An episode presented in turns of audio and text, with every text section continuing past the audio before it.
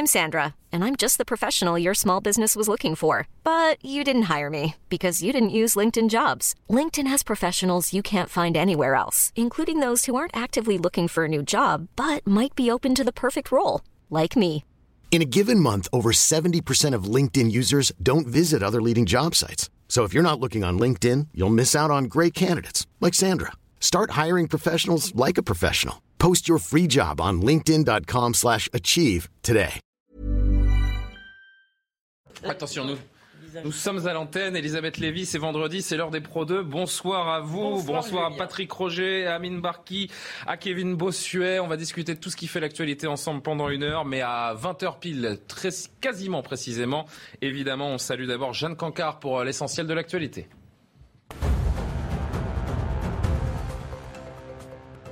L'évacuation de civils toujours terrés dans l'usine d'Azovstal à Mariupol était envisagée pour ce vendredi.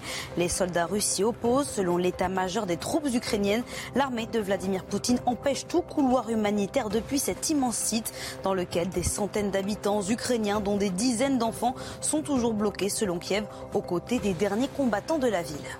En France, nouvelle plainte dans l'affaire des mystérieuses piqûres à Grenoble. Dans le même temps, le parquet a aussi reçu cet après-midi les résultats des analyses réalisées sur sept plaignants. Tous sont négatifs au GHB. Une enquête est actuellement en cours pour administration de substances nuisibles. Toutes les victimes affirment avoir ressenti une piqûre qui aurait provoqué des malaises, des pertes d'équilibre ou encore des trous de mémoire. L'économie française à l'arrêt au premier trimestre. Après une forte reprise l'an dernier, l'activité du pays a nettement marqué le pas en ce début d'année avec une croissance nulle. En cause, la vague Omicron et l'inflation qui ont plombé la consommation des ménages. Et on va ouvrir cette heure des Pro 2 avec euh, la montée encore et encore des tensions entre, euh, dans, le, dans le cadre du conflit euh, ukrainien de la part des, des Russes après Sergei Lavrov. Je ne sais pas si vous avez vu cette séquence que je m'apprête à vous montrer. Sergei Lavrov qui a parlé du risque de troisième guerre mondiale. C'est la télévision russe qui, elle aussi, menace d'un troisième conflit euh, international. Cette escalade serait, ne serait plus qu'une question de temps. Un extrait de la première chaîne russe devient viral ces dernières heures. On y voit la chef de la chaîne RT Russie, qui est la grande chaîne de propagande russe, menacée d'une troisième guerre mondiale. Regardez cette première séquence, c'est totalement surréaliste. Или мы проигрываем на Украине, или начинается Третья мировая. Лично я считаю наиболее более реалистичным путь Третьей мировой. Ну, потому что, зная нас, зная нашего руководителя Путина Владимира Владимировича, вот самое невероятное, что в конце концов все это закончится ядерным ударом, мне представляется все же более вероятным, чем вот такое развитие событий. К ужасу моему, с одной стороны, с другой стороны, к пониманию, что, ну что, значит так, значит меня... Но мы-то в рай. Да. Et ce que je vous montre à l'instant n'est rien à côté de la suite de cette émission quand on nous explique que Paris pourrait être rasé en 200 secondes à peine. Один Сармат и все, были британские острова, нет Но мы же британских. серьезные люди. Не, а вот я и серьезно и говорю. Ну, слушайте, они нас обвиняют в государстве Великобритания тоже располагает ядерным вооружением, Алексей Александрович. Я В этой войне не выживет никто. Когда вы говорите удар Сармата, вы понимаете, что никого не будет. Никого на планете. Ну, э, никого, ни- никогда не Начнем говорим сначала. никогда. Да, никогда С не говорим листа. никогда. Но если уж мы говорим о, о таких вооружениях, то есть вопрос в том, что ее еще нужно избить, попытаться. Это не сбиваемая ракета. То, что у них, он говорит, у нас это ограничено. У нас есть чем сбивать. Посмотрим. Нет еще сарматов в Калининграде. Посчитали, что от Калининграда до Берлина 106 секунд, от Калининграда до Парижа 200 секунд. Вас интересует Лондон О. 202 секунды. Вот, я про это. Поэтому им эту картинку надо тоже показывать. Знаете, Ребят, вот смотрите, ну хорошо, вы придете. Вот вам картинка. Считайте посекундно. Что ты успеешь? Ага, куда? Да, да, все, здравствуйте, пролетел. Ну-ка, а так надо? Ну пускай думает. Секундомер ему дать, на, 200 секунд отсчитать. Да, вот так надо с ними. По-другому никак. Они не понимают. C'est comme ça qu'il faut, qu'il faut leur parler, ne comprennent rien d'autre. Alors, c'est probablement de la provocation, c'est très probablement de la grande propagande, mais c'est juste glaçant, ça fait froid dans le dos de, de regarder cette séquence à la télé nationale russe. Vous avez raison, de- je devrais sans doute, mais ça vous glace pas de voir ça? J'ai du mal à prendre ça au sérieux. J'ai l'impression d'être. dans- Non, mais je vous assure, Ah, C'est j'ai tout du sauf mal. un sketch, hein. Ils sont, non, mais euh, je c'est sais, mais sketch, je, hein, je le dis pas que j'ai raison. Hmm. Je vous dis quand je vois ça. si vous voulez, des gens qui discutent, on va détruire Paris, et puis on détruira, détruira toute l'humanité, on va recommencer. En plus, c'est pas très clair ce qu'elle dit au début. Elle dit soit on, soit on perd, soit c'est la troisième guerre mondiale. À la limite, j'aurais pu comprendre qu'elle dise soit on gagne. Soit c'est la troisième guerre mondiale, mais là, euh, ça veut dire euh, pile tu. c'est- Ça veut Bah, dire en gros, ça veut dire que si Vladimir Poutine n'arrive pas à ses fins, euh, il ira jusqu'au bout. Voilà ce que ça veut dire. Enfin, c'est ce que je comprends. euh. J'ai, toujours du mal à croire, parce que là, on n'est même plus dans le- l'irrationalité, euh, si vous voulez. On est, on est dans l'idée qu'un type, par ego, euh, laisserait détruire son propre pays, évidemment, parce qu'une guerre nucléaire, euh, il ne la fera pas tout seul. Donc, euh, je, je- je vous le avoue. Mais c'est peut-être parce que je suis folle, hein, mais je vous avoue, j'ai du mal à y croire. J'ai du...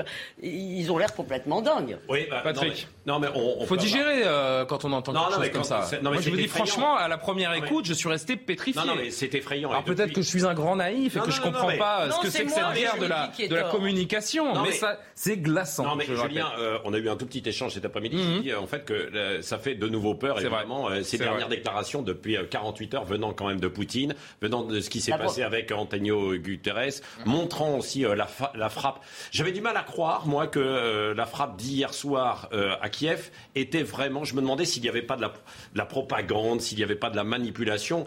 Eh bien non, puisque des officiels russes ont dit c'est nous avec telle arme qui avons détruit tels immeubles. Ce sont des outils de haute précision et voilà ce qu'on est capable de faire. Donc à chaque fois, ce sont des avertissements de plus en plus forts. Donc il faut prendre ça très au sérieux. Euh, honnêtement, il euh, ne faut pas en rire, quoi. Loin de là. D'autant que c'est sur des chaînes effectivement russes. Alors, c'est et qu'il y a une propagande qui est C'est la chaîne Russia 1, chaîne nationale, chaîne Ouais. de propagande euh, s'il en est. Et euh, cette Non, chaîne et cette émission est l'une des plus regardées de Russie. Et on rappelle que les Russes n'ont absolument aucune information contradictoire sur les chaînes Non. Ils n'ont que ce son de cloche. Et on, évidemment, on les manipule et on leur, euh, Non, on mais leur fait entendre. c'est- d'autant les arguments du Kremlin. qu'il ne faut pas oublier qu'ils ont envie, euh, bien sûr, de menacer euh, un peu l'Europe, parce qu'ils savent que l'Europe est partagée, elle est mitigée dans, dans ce conflit, et que les Américains, donc avec les 33 milliards de dollars qui ont été mis sur la table, veulent continuer en fait cette guerre. Et c'est une guerre un peu par procuration que sont en train de mener en fait les États-Unis. Si les Américains, si les États-Unis avaient une frontière avec l'Ukraine ou la Russie, je ne sais pas s'ils mèneraient euh, cette guerre de la même manière, cette guerre, pardon, cette, euh, ces négociations, etc. Peut-être pas de la même manière. Et nous, nous Bah, sommes quand même aux portes, en fait, euh, de l'Ukraine, quoi. Moi, ce qui m'a, alors, parmi ce qu'on entend, évidemment, tout est extrêmement choquant. On reviendra sur euh, donc l'annonce de ce Sarmat là qui, qui peut juste raser un pays hein, en une en moi, ce que quelques, en secondes. Moi, ce qui m'a, oui. interpellé, euh, notamment, c'est quand la dame là euh, de RT euh, Russie dit que la la troisième guerre mondiale est inévitable et que le présentateur lui répond mais toute façon nous irons au paradis. On est vraiment quasiment dans de la propagande terroriste islamiste. quoi. C'est- Il y y, y, y a- il y a presque un parallèle euh, à faire, Kevin Bossuet et Amin Barki. Je sais pas ce que vous en pensez, mais moi, c'est la première chose qui m'est venue euh, à l'esprit quand on promet aux terroristes qu'ils iront Ah, au paradis avec, euh, avec euh, des vierges qui les Alors, attendront. Là, c'est évidemment de la propagande. Pourquoi les Russes utilisent ce vocabulaire? Parce qu'ils sont en difficulté en Ukraine. On voit bien que l'ensemble des objectifs voulus par Vladimir Poutine n'ont pas été atteints et on remarque que l'armée ukrainienne résiste beaucoup. Alors après, ce qui est dangereux, c'est que l'issue de cette guerre pour l'Ukraine, c'est vital. Et l'issue de cette guerre pour la Russie, c'est également vital. Parce que quand Vladimir Poutine parle d'une entité de l'Ukraine comme une- d'une entité artificielle, euh, comme d'une création artificielle de Lénine, forcément, il nie la nation. Et moi, ce qui me fait peur, c'est qu'en fait, il est en train de faire dans sa propagande le camp du bien contre le camp du mal, avec un aspect très religieux qui est même relié sur place, par exemple, par le patriarche Kirill. Il- euh, Vladimir Poutine parle même d'une guerre sainte. Et c'est ça qui me fait peur. Je pense que là, il y a, un- il y a de la propagande. Il essaye de Évidemment. faire fo- de faire- Ces gens-là sont peur. des pantins du Kremlin dont ils développent les thèses Bien sur sûr. leurs antennes. Ça, c'est acquis. Mais euh, il y a un côté très sérieux et de plus en plus répétitif. C'est Ça, ça. passe par Poutine, par Lavrov, par les chaînes de sûr. télévision. On manipule l'opinion russe Bien pour euh, qu'on se retrouve dans je une pense qu'il ne faut pas s'inquiéter. On est dans de la propagande. Là où il peut y avoir un danger, c'est si Vladimir Poutine se sent en danger, sans que son régime est en danger, en danger. voire si lui est en danger. Parce que quand vous prenez l'histoire de la Russie, vous voyez que la défaite en 1905 de la Russie face au Japon a commencé à, à- à provoquer des troubles qui se sont euh, finalisés avec la révolution de 1917. Et c'est là où tout peut euh, poser problème. Et j'ai l'impression qu'à travers cette propagande, on essaye d'habituer le peuple russe finalement à une issue qui pourrait être fatale à l'utilisation d'armes chimiques ou l'utilisation d'armes nucléaires. Et c'est ça qui est alarmant et c'est ça qui est terrifiant. Amin Barki, jour et nuit, la télévision russe, depuis quelques semaines maintenant, prépare à son opinion à une escalade des violences. C'est ce qu'on constate. Ouais, alors il y, a, un, effet de propagande qui est ah, extrêmement important. Il ne faut pas se laisser impressionner aussi par euh, les télévisions qui ne sont pas les. C'est pas le canal officiel. C'est pas Vladimir Poutine qui dit ça. Ah, c'est Russia 1, c'est la chaîne nationale. Là, c'est vraiment c'est la voix du Kremlin. Là. mais justement, il y a un intermédiaire. C'est pas officiellement un officiel qui le dit. C'est un média, et donc du coup, il y a une volonté de faire peur. Mais si on prend un peu de recul, euh, lorsqu'il y a eu des guerres, que ce soit au Vietnam, que ce soit en Corée, euh, que ce soit en Afghanistan, il y a toujours eu la menace nucléaire, mmh. parce que ça a toujours été une guerre par, par, euh, par pays interposé.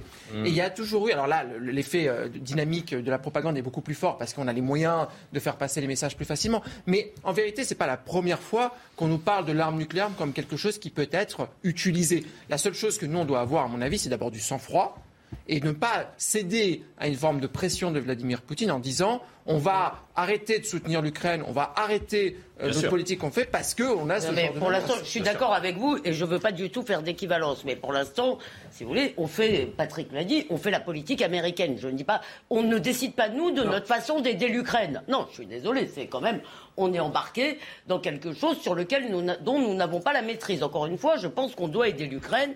Moi, je crois que la position d'Emmanuel Macron est assez sage sur le, pour le coup. Je ne suis pas souvent, euh, mais là, pour le coup, qu'il est refusé. Appeler Volodymyr Zelensky aujourd'hui. Euh, oui, mais il a refusé de monter aux extrêmes sémantiques en quelque sorte. Ah ouais, pas, faut pas, faut pas jouer son jeu. c'est-à-dire qu'il n'est pas simplement dans la morale. Et vous avez parlé de guerre sainte pour la Russie, c'est vrai, il y a un messianisme russe. Moi, j'ai cette pièce de Camus en tête, les justes. Je ne sais pas si vous la, vous la rappelez certainement, euh, des terroristes qui se demandent s'ils doivent lancer leur bombe parce qu'il y a un môme, euh, etc. Je, vous laisse, je ne vous dis pas la fin, vous n'avez qu'à la lire. C'est une très bonne pièce. Mais euh, l'Amérique aussi est dans une forme de guerre sainte qui n'est pas la même. Encore une fois, je ne fais pas. Si, il y a un combat du bien contre le mal, si vous voulez. L'Amérique fait quand l'Amérique fait la guerre, c'est toujours. Il y a un agresseur, un agressé aussi. Oui, je l'ai dit au départ. Non, on va pas faire l'histoire des guerres de 1900 à nos jours. Il y a un moment là, on parle d'un, on parle d'un, conflit précis. Je l'ai dit au départ que je ne faisais pas d'équidistance et qu'il y avait bien un agresseur et un agressé. Il n'empêche que l'Amérique, si vous voulez, qui est comme l'a dit Patrick, excusez-moi, ça me semble très important ce qu'a dit Patrick. Ils sont loin. Ah, ils sont loin et c'est un peu euh, et partez. Bah, je voudrais juste, tiens, je, voudrais juste rappeler ce qu'est euh, le missile Sarmat aux téléspectateurs oui, qui, qui nous regardent. C'est vous un bon week-end. Ouais, vous avez passé un bon week-end. Exactement. C'est le, c'est le Satan 2, hein, il est autrement appelé. Euh, puissance maximale estimée à 50 mégatonnes. C'est le plus gros missile nucléaire jamais conçu. 2000 fois plus puissant que les bombes américaines de Nagasaki et Hiroshima dans la Seconde Guerre mondiale. Porté de plus de 10 000 kilomètres. Il peut atteindre Paris donc en quelques dizaines de secondes. Sa vitesse de pointe est de 7 km par seconde. Bon week-end. Euh, il laisse planer le doute quant à l'emploi de ces armes. Oui, allez-y. Mais moi, je voulais juste ajouter quelque chose, parce que là, on est dans de, la propagande. Il faut voir les faits. On est en pleine escalade, même au niveau géographique, parce qu'on sent bien que les Ukrainiens commencent à s'en prendre au territoire russe. On sent bien aussi que la Transnistrie commence à être au cœur du conflit. Donc, c'est en train de s'étendre. Et moi, ce qui me fait peur, c'est qu'on est dans une guerre d'anéantissement où les Russes ont envie d'exterminer, entre guillemets, les Ukrainiens, quand on utilise des mines euh, en Ukraine, alors que ces mines n'ont aucun intérêt pour gagner une guerre, mais le but c'est finalement de paralyser le territoire, c'est d'empêcher aux Ukrainiens de vivre après la guerre, on se dit qu'il y a une volonté de destruction. Quand on voit tout ce qui s'est passé à Irpin, tout ce qui s'est passé à Boutcha, on veut détruire le peuple ukrainien et c'est ça qui est effrayant. Et pas plus tard qu'hier, et on va conclure là-dessus sur le dossier euh, russo-ukrainien, il y a cette provocation là aussi euh, incroyable de la part de Moscou, ces missiles qui ont frappé Kiev. Il y a eu au moins un mort, plusieurs euh, blessés, des frappes au moment même où le patron de l'ONU était en visite euh, sur place. Là encore, il y a de quoi se pincer, euh, Patrick Roger. Oui, et puis, dernier mot là-dessus. Deux, éléments quand même de, de factuels assez importants ces dernières heures. Sur le rapport des pertes, il est de 1 pour 4. C'est-à-dire que les Ukrainiens résistent très très bien et donc les Russes sont très embêtés en fait par rapport à ça, sur l'ensemble en fait du territoire. Donc évidemment, Poutine il est obligé de passer à la vitesse supérieure, surtout qu'il y a le 9 mai qui arrive et il voudrait prononcer un discours discours plutôt victorieux le 19 mai. Commémoration, la commémoration de la victoire sur l'Allemagne en fait nazie et donc il voudrait prononcer ce discours sur la place rouge. Et puis autre élément, c'est les Américains qui euh, depuis euh, quand même 48 heures multiplient les déclarations. Le conseiller euh, de- au département d'État aujourd'hui, Derek Cholette, a dit euh, nous sommes partis dans une guerre longue, longue. Nous allons euh, avoir notre part. On voudrait que les Européens prennent leur part aussi dans cette guerre. Donc, vous voyez, euh, ce qui veut dire que J'ai l'impression que l'Europe a déjà pris euh, une grosse part, euh, notamment en termes de. sur- pas sur les livraisons d'armes, quoi. Non, mais en termes de sanctions, euh, vous avez, euh, vous avez- vous savez par exemple, vous savez par exemple ces dernières heures, on a appris, Elisabeth, vous savez par exemple que ces dernières heures, on a appris qu'à Madrid, il y avait moins de métro qui circulait là, c'est euh, à partir de d'hier, je crois, ou de ou de ce week-end, pour faire des économies d'électricité. On en est là. C'est vrai. Donc l'Europe, pardon, mais l'Europe a, a payé le prix déjà des sanctions et des. Moi, encore une fois, en gros, les Américains veulent qu'on leur achète des armes pour les livreuses ukrainiennes. Non, c'est pas ça. Bon, Ah, si. allez, on va avancer. euh, on va avancer. On va parler d'Emmanuel Macron qui était dans les Hautes-Pyrénées paraît, ça euh, paraît tout aujourd'hui. d'un coup un Quoi peu, euh, comment dire, Ah mais attention parce qu'il y a un petit peu de là je vous propose alors évidemment on n'est pas du tout dans le même registre ça je vous- paraît euh, un vous- peu dérisoire je tout vais vous proposer un petit peu de violence. Euh, et oui, et oui, euh, alors, on est très très loin du registre précédent. Deuxième déplacement dans les Pyrénées, on va en parler euh, dans un instant. Mais d'abord, cette hallucinante réplique qu'aurait eu le président de la République à l'encontre d'Édouard Philippe à l'heure des tractations sur les investitures pour les législatives. Emmanuel Macron aurait eu des mots très durs envers son ancien Premier ministre. C'est Européen qui nous annonce ça. Aucune circonscription pour Horizon, aurait-il dit. Ce sont des cons. Il me doit tout. Il parle d'Édouard Philippe et il pense qu'on est égaux. Il a fumé les vapeurs du port du Havre, aurait-il euh, déclaré, donc interrogé sur les investitures des candidats potentiels d'Horizon. Il, il n'y a pas le sonore, si. Il n'y a pas l'interview. c'est Ah pas- non, c'est rapporté, c'est du, Rapporté. voilà, une indiscrétion. Qu'en pensez-vous? Vous allez me le dire, mais il est 20h15. Jeanne Cancard, l'actualité. Elle est pas prête? Si, bah, elle est là, Jeanne, regardez. Elle est là. Eh ben, superbe. C'est une information révélée par un. C'est une information révélée par un média américain. La CIA a permis d'empêcher l'assassinat de Volodymyr Zelensky. Selon NBC News, l'agence de renseignement aurait alerté le président ukrainien de la présence d'un commando russe dans la région de Kiev, ayant pour mission de le tuer. Et grâce à ces informations, les forces ukrainiennes seraient parvenues à localiser et neutraliser ce groupe de soldats russes. Début mars déjà, le New York Post dévoilait que Volodymyr Zelensky avait échappé à au moins 12 tentatives d'assassinat. L'ancien champion de tennis Boris Becker condamné à deux ans et demi de prison. Décision rendue aujourd'hui par la justice britannique pour quatre chefs d'accusation liés à sa faillite personnelle. Boris Becker, 54 ans, va être incarcéré après avoir été déclaré notamment coupable d'avoir caché 3 millions d'euros d'avoirs et de prêts pour ne pas payer ses dettes. Le rugbyman international français Maxime Médard annonce prendre sa retraite en fin de saison. Le joueur de 35 ans l'a annoncé aujourd'hui sur son compte Twitter. Arrivé au Stade toulousain en 2000, il a remporté le top 14 à 5 reprises et 3 fois la Coupe d'Europe. Excellent, Maxime Médard. Oui, non, mais je, je pensais à la disproportion des diverses informations. Ah, mais c'est un tour d'horizon de l'actualité avec, euh, Il faut avec Jeanne. féliciter notre rédaction parce Bien que sûr. on apprend toujours des choses insolites. Aucune circonscription pour Horizon, ce sont des cons, il me doit tout, il pense qu'on est égaux, il a fumé les vapeurs du port du Havre, des mots que l'on prête à Emmanuel Macron.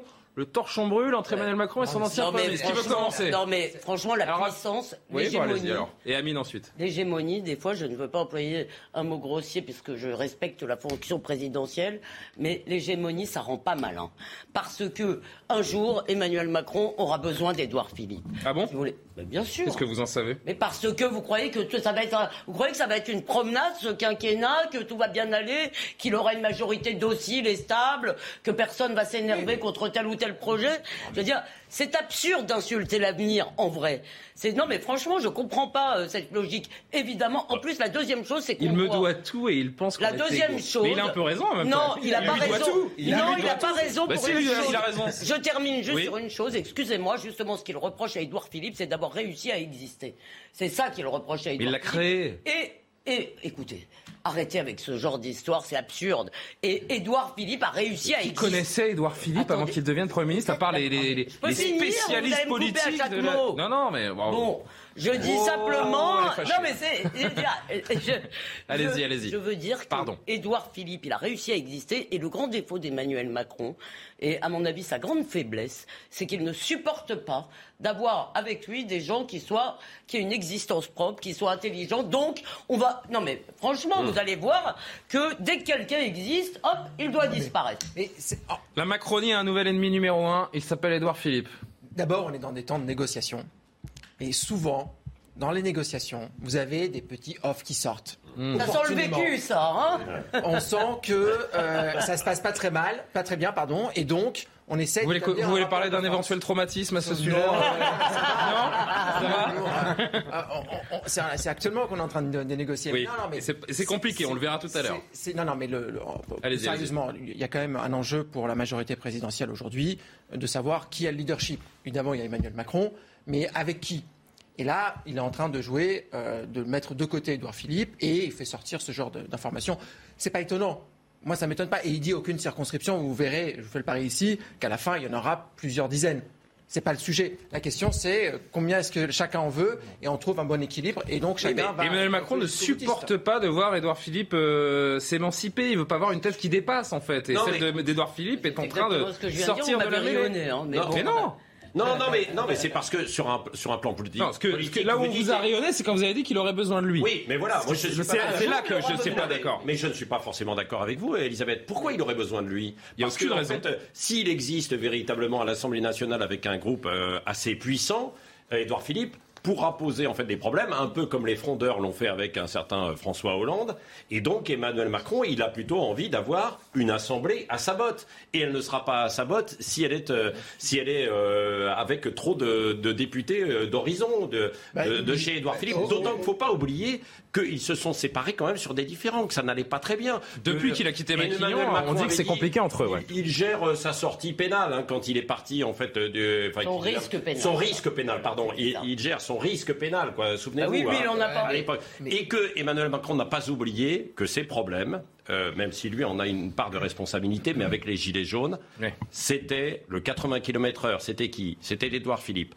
Ensuite, la taxe carbone, c'était qui? C'était Édouard Philippe. L'âge pivot à 64 ans et même euh, l'évocation de l'âge de départ à la retraite à 67 ans, c'était qui? C'était Édouard Philippe. Donc, comme il doit donner un petit coup de barre à gauche, il n'a pas forcément envie de voir Édouard Philippe, comme euh, vous, vous le dites en fait évidemment, euh, émerger quoi. Kevin, avant de vous entendre, pour que ce soit très clair pour nos téléspectateurs, en fait, Édouard Philippe, donc, qui a fondé ce mouvement Horizon, le maire du Havre, espère obtenir des circonscriptions législatives sous la bannière de la majorité présidentielle. Pour autant, lui souhaiterait donc conserver une certaine indépendance. Il refuse de se dissoudre dans le grand Eh ouais. parti unique voulu par Emmanuel Macron. Voilà, les bases sont posées pour qu'on ait une vraie compréhension. Et Emmanuel Macron qui voit dans l'ambition d'Édouard Philippe finalement un, un- un potentiel de, de nuisance, les prémices d'une trahison. Il y a un peu de paranoïa quand même, Mais non? Non, je pense pas. Enfin, Emmanuel Macron nous, promettait la Constitution. Pourquoi vous riez? Euh, Je pensais à Is No Good. Ah oui, le, calife à la place du calife, ouais. Et- et- et- Allez-y. Emmanuel Macron nous promettait la constitution d'une maison commune. On se retrouve dans un camping avec des caravanes qui ne vont pas dans le même sens, en fait. Ah, on sent bien qu'on est ici dans le en même temps où les gens ne pensent pas la même chose. Mettez quelqu'un, par exemple, à Horizon comme François Jolivet, qui incarne plutôt l'aile droite euh, de de, de la République en marche, et de l'autre côté, vous mettez les gens de Territoire du Progrès. Vous voyez bien qu'ils ne pensent pas tout à fait la même chose, même s'ils se, re- donc, se calé, sur euh, les, ils se retrouvent sur les valeurs de la République, etc., etc. Et en fait, il joue ça, Emmanuel Macron, parce que la vérité, c'est qu'il ne pourra pas se représenter. Donc, il va, il, il prépare sa succession, ou plutôt sa non-succession, parce qu'il est évident qu'Édouard Il Philippe se a des sent surtout, à travers ce que vous dites, Emmanuel Macron, ce que l'on ressent, c'est qu'il se sent tout puissant. Ah, mais ils se sentent Complètement, tout-puissants. parce qu'il sait en mais- effet mais- que- mais c'est normal, la République en marche, c'est lui, ce n'est que lui. Et c'est tous ces La ministres- République, c'est lui quasiment. Et tout, ben, oh, peut-être pas. Paraphraser euh, un Mais ami si- d'Aminem Barki. Mais si les Gabriel Attal, si les Clément Beaune ont eu une existence, c'est parce qu'il était là, c'est parce qu'il les a promus. Donc il attend en échange une forme de loyauté.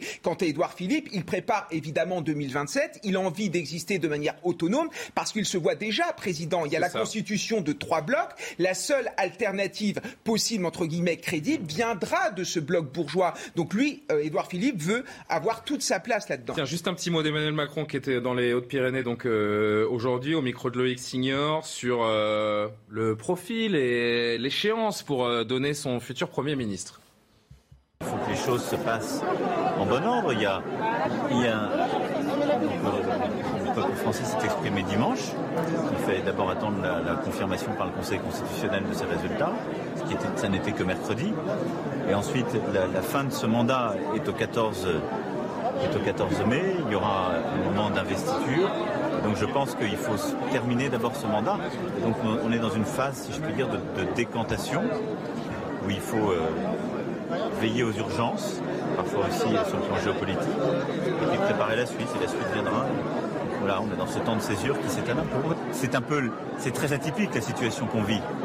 Et il faut je le dis avec beaucoup d'humilité parce que mes prédécesseurs qui l'ont connu sortaient de cohabitation. Donc il y avait comme une rupture tout de suite gouvernementale, où ils ont pris à chaque fois la décision de dissoudre, etc. C'est la première fois qu'on a, une- depuis 65, qu'on a une continuité. Et donc il faut accepter avec beaucoup aussi de, j'ai envie de dire, de, de délicatesse.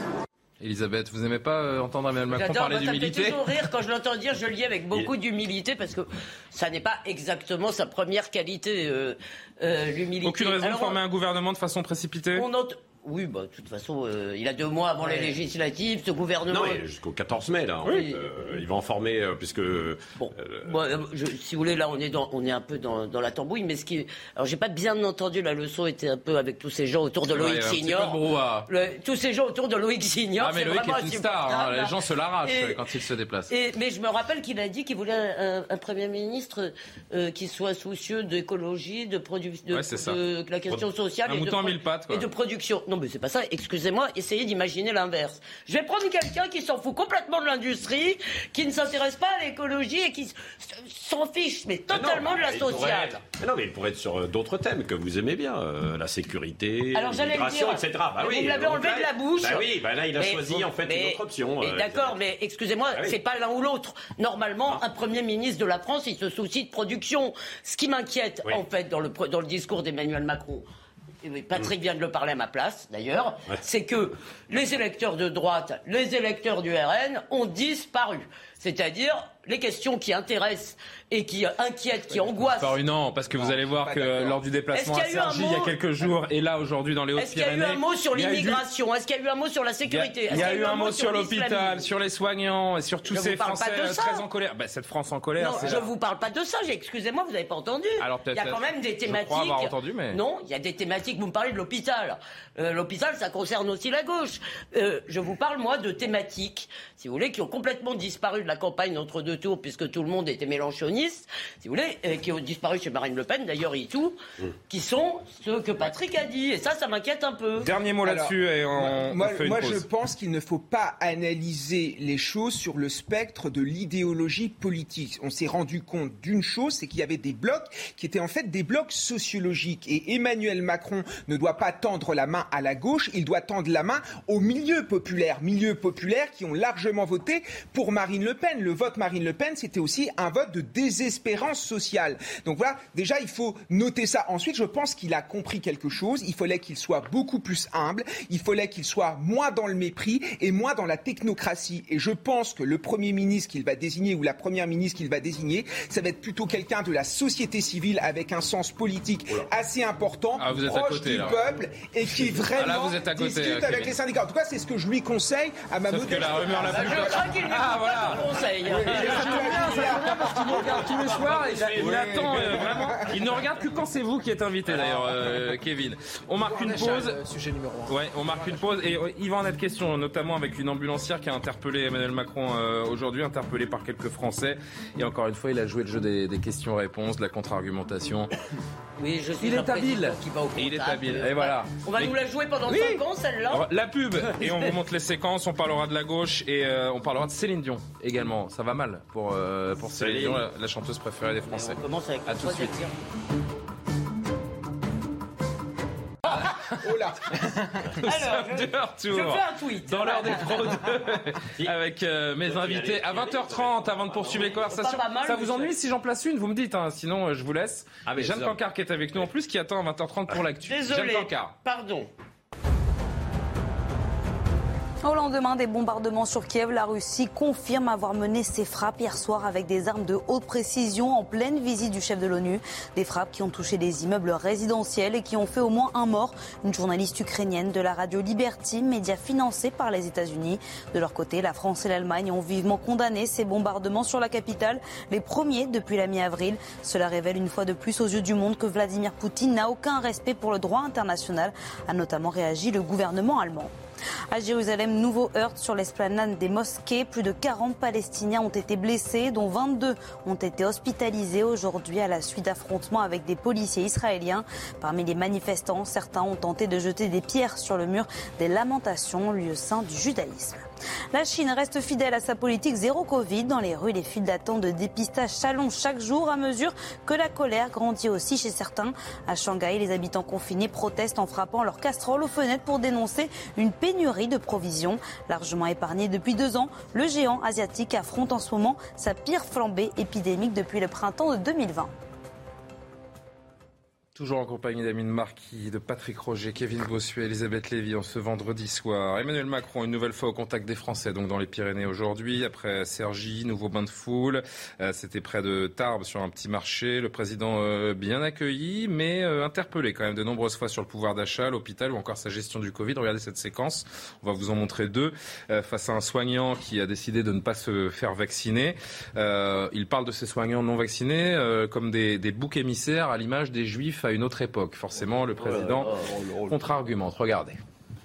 C'est pas acceptable moralement. C'est pas acceptable Non, mais moralement, ce qui n'aurait pas été acceptable, c'est de pas, On teste, pas bien il n'y a pas de délai. C'est et depuis, et depuis 7 ans, on pouvait tester les soignants. Mais on a beaucoup testé. On est un des pays qui a fait le plus de tests. Et chez les soignants et hors soignants, hein. on est un des pays qui a fait le plus de tests et qui a le plus longtemps continué à rembourser les tests.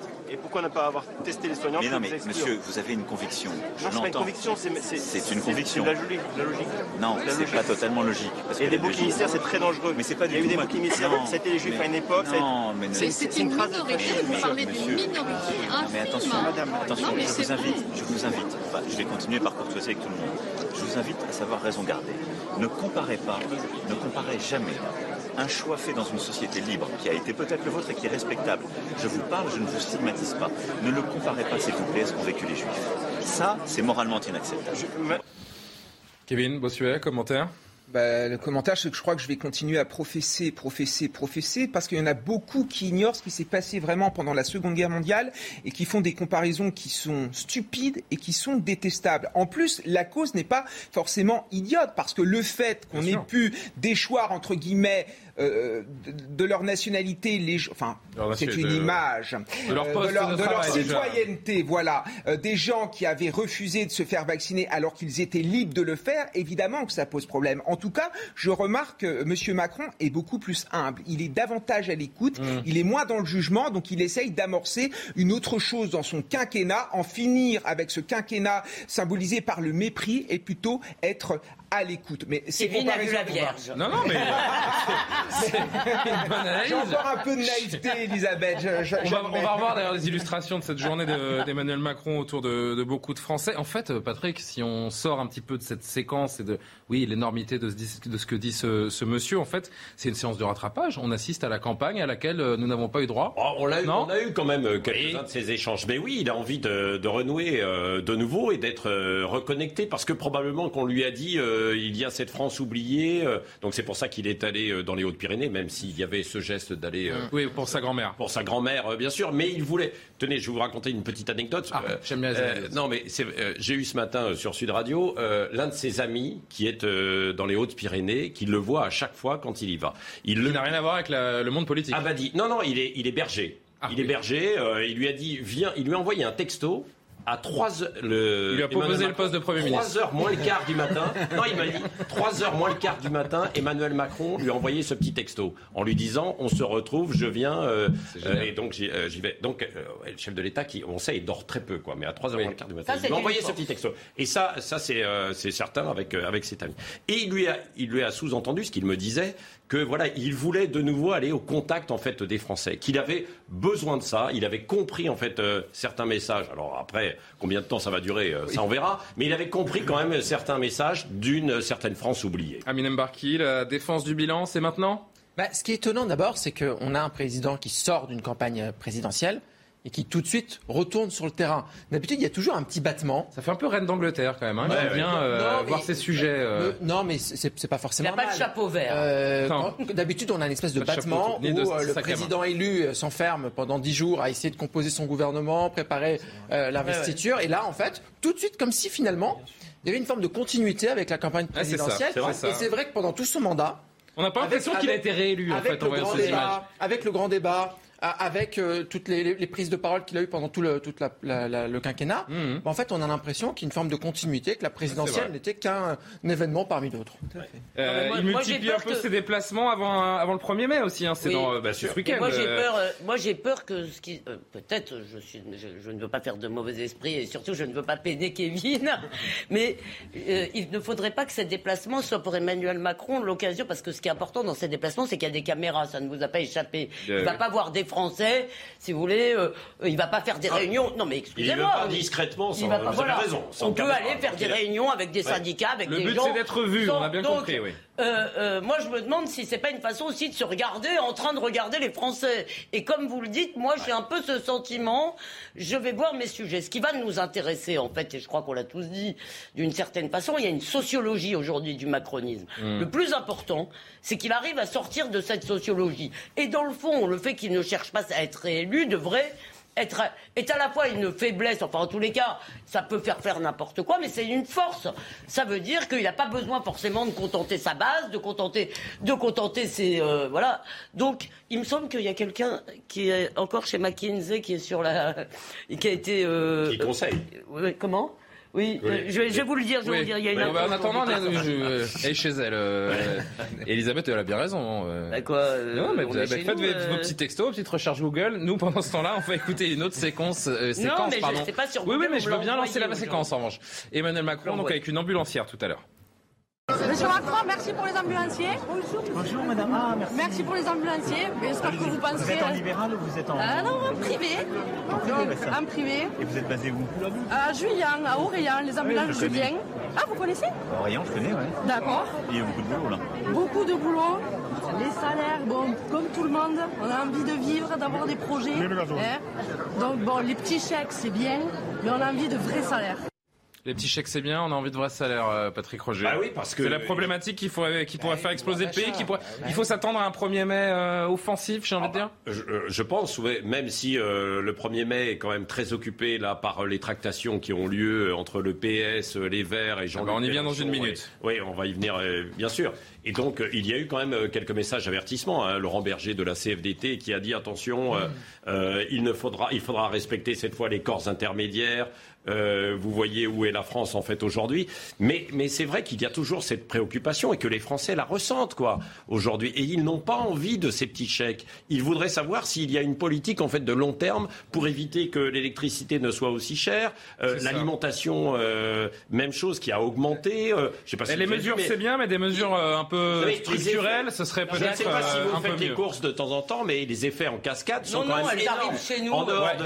Non, mais ça arrive par- par, ses euh, courses. par Non, non, elles arrivent chez moi. Bah oui, bah bien sûr, du ciel. Mais quand vous Par hologramme, je- Non, mais un exemple. pas les manger parce que. Un, exemple très précis, et ça on le voit tout le temps. Je, sais que vous allez votre. Euh, euh, la volaille.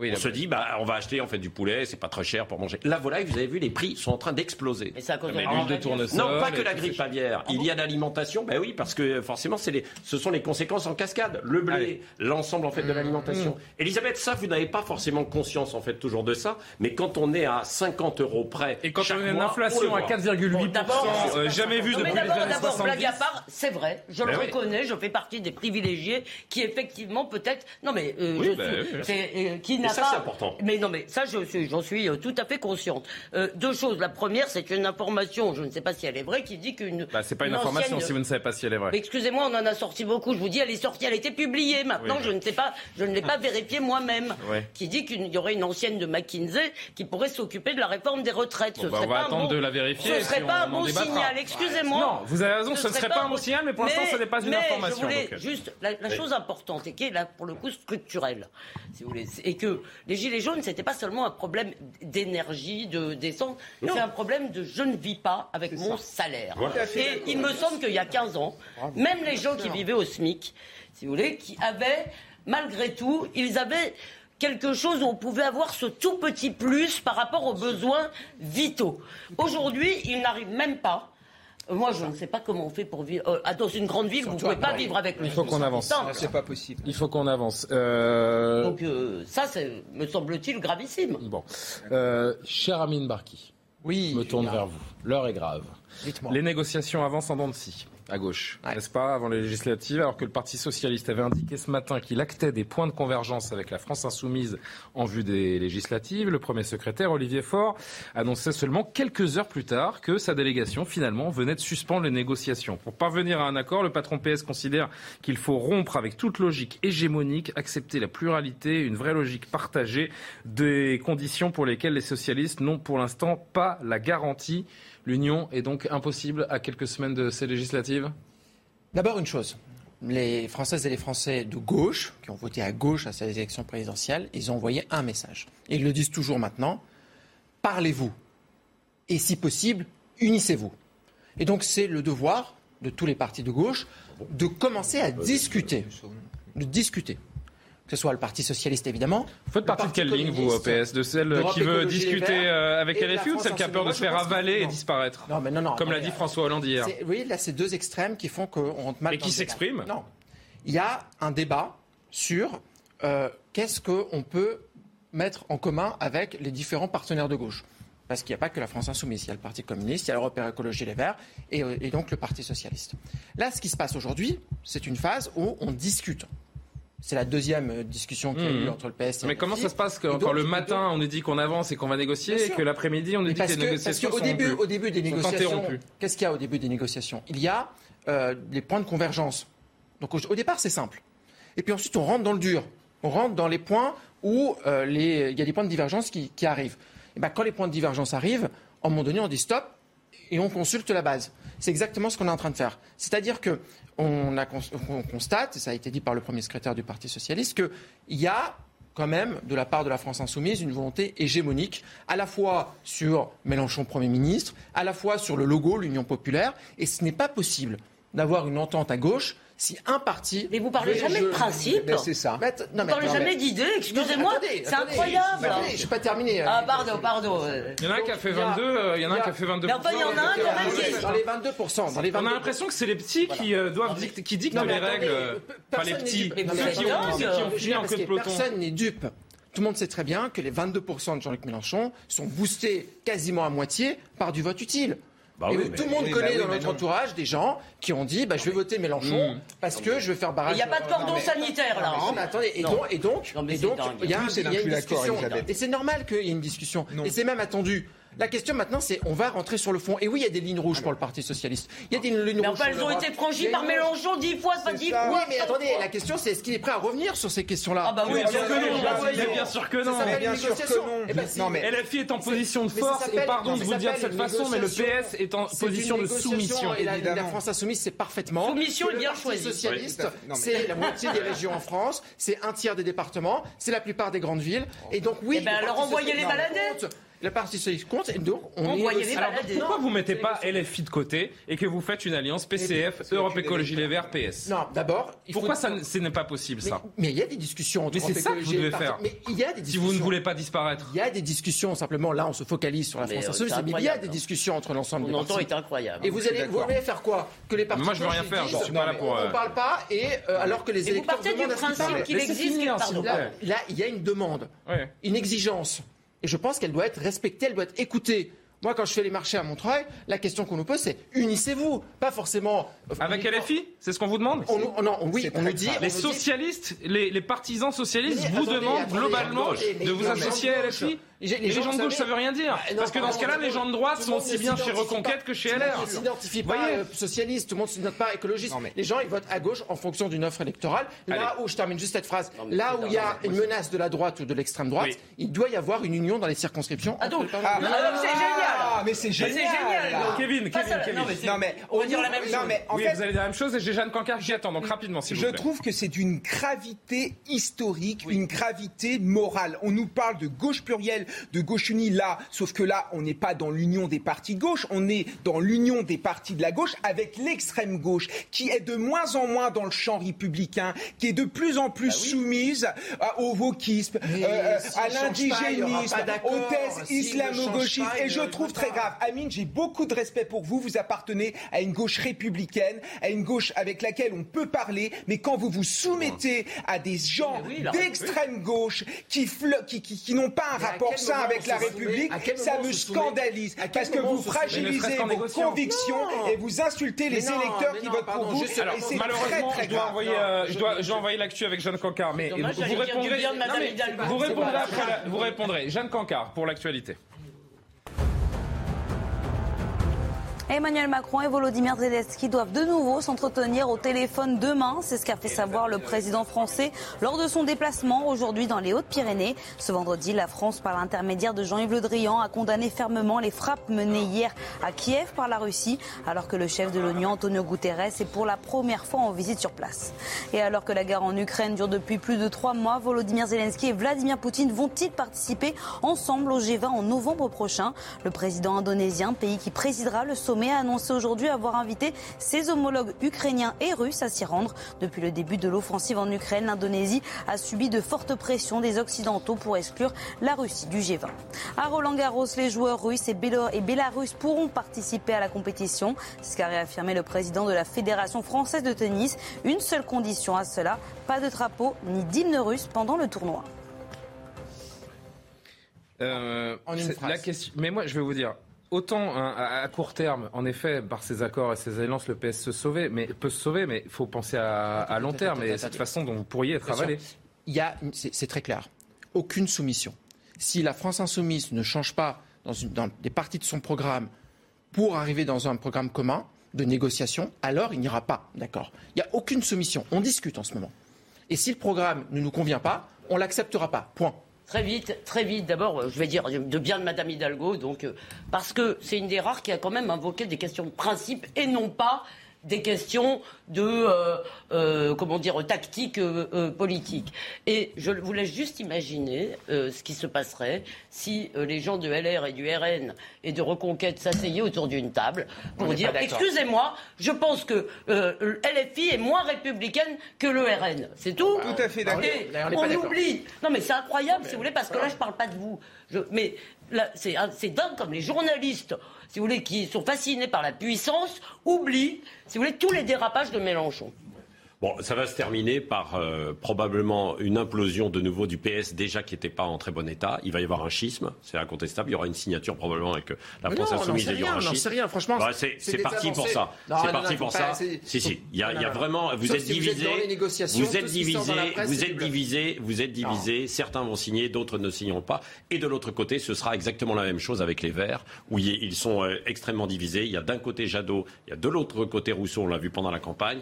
Certains vont y aller et d'autres partiront. Voilà. il faut appeler les Montreuillais et Montreuillaises à voter pour Amine Barki. Vous êtes euh, candidat Qui législatif à républicain. Montreuil Tout à fait. Bon. Pas encore candidat. Si vous Si, votiez à si, si, Montreuil, vous, je- vous voteriez Mbarki. Oui, je crois. C'est pas mal. hein. Alors ça. Moi, je suis candidat pour être. S'il fait pas d'alliance avec LFI, hein. Bon, voilà. il nous reste une minute. Il nous reste une minute. On est très en retard et je voudrais présenter mes excuses. Je voudrais présenter mes excuses à Fabien Lecoeuvre qui nous attend. Avec Fabien, on n'aura que quelques secondes et j'en suis désolé, cher, euh, cher Fabien, mais avec vous, on voulait évoquer Céline Dion parce que Céline Dion, elle parle à, à tous les Français, en tout cas à la plupart des Français. La chanteuse star internationale a annoncé aujourd'hui qu'elle reportait à 2023 euh, tous les concerts de sa tournée euh, prévue en Europe cette année en raison d'un problème de santé. Elle a dit je me sens un peu mieux, mais il m'arrive encore d'avoir des spasmes euh, dans un communiqué. Fabien Lecoeuvre, merci donc d'être euh, d'être avec nous. Il est pas là, mais on m'a dit qu'il était là. Ah bon Ah ben alors euh, du coup vous me dites qu'il est d'accord. Ben, j'ai cru comprendre qu'il était là. En fait il est pas là. Donc euh, Vous voulez que je remplace. Alors, je suis mal. Euh, bon, en gros, en gros, le, le, le, le- Non, corps de. Céline Dion est en train un petit Ouais. peu de, la, de lui dire stop en ce moment. Une carrière à 100 à l'heure depuis l'âge de, de 13 ans. Je sais pas si on peut profiter aussi pour voir quelques images de Céline Dion, mais c'est une grosse déception pour les fans qui sont très nombreux en France. C'est une, une femme, une diva, une chanteuse qui a un retentissement chez nous en France qui est exceptionnel et qui n'est pas comme les autres artistes. Oui, euh, et sa dernière tournée en France remonte à 2017, hein, je Ouais. crois, c'est ça. Elle devait venir donc en 2020. Ça a été reporté parce qu'il y avait la crise euh, du Covid et elle a ses problèmes effectivement euh, musculaires, ce qui fait que la- ça, ça sera reporté visiblement à 2023 euh, d'une année. Et C'était euh, très attendu, pas forcément par moi, mais par beaucoup. Euh, on aurait Les pu aller jeunes vont voir ce- Céline Dion Je- C'est des je- jeunes ou pas bah, j'ai l'impression que c'est toutes les générations Oui, quoi, oui. qui vont Vous voir. savez quoi, je vais appeler Dion. Fabien Lecoeuvre en direct. Mais quand même, il y a un truc. Parce qu'ils me disent en régie qu'on a un problème Il y a technique. un truc qu'on peut dire Fabien sur Céline Dion. Ah, eh, c'est pas beau ça je suis en direct. Alors, je sais qu'il Ah. doit rentrer dans 30 secondes, Fabien. Je suis désolé, on a eu un petit problème technique. Euh, si vous pouvez m'expliquer en 30 secondes. Alors, c'est vraiment du direct à l'ancienne. hein. Je vais Ouais. mettre mon téléphone sur le micro. Mais Fabien, voilà, ça nous attriste et ça attriste tous les Français de voir que, que Céline Dion, physiquement, euh, se sent, se sent mal et doit annuler ses tournées. Oui, oui, mais parce que j'ai appelé les États-Unis, moi, le Canada, etc. Ils m'ont donné des infos, en fait, hein, parce qu'il y a beaucoup de rumeurs qui, qui planent sur justement soit une, euh, comment on appelle ça, une sclérose en plaques, soit avec euh, une maladie de Parkinson, en fait. Ah oui, Et je pense que elle, elle en sait plus qu'elle ce qu'elle peut dire pour le moment. En fait, Bon. c'est ça l'histoire. Bon, alors on va pas aller trop loin sur ces questions euh, parce que c'est sa santé, c'est très privé et que sûr, euh, on va sûr, pas rentrer sûr. dans des choses aussi personnelles, mais ça pourrait être en effet Oui, très très triste et euh, donc on, les, les fans français qui sont pas forcément euh, sûrs de revoir très vite Céline Dion sur les sur les scènes de notre pays. En gros, c'est ce Ouais, qu'il faut conclure. Voilà, c'est exact. c'est très compliqué parce que ça fait trois fois qu'elle reporte, mais son message est tellement alarmant.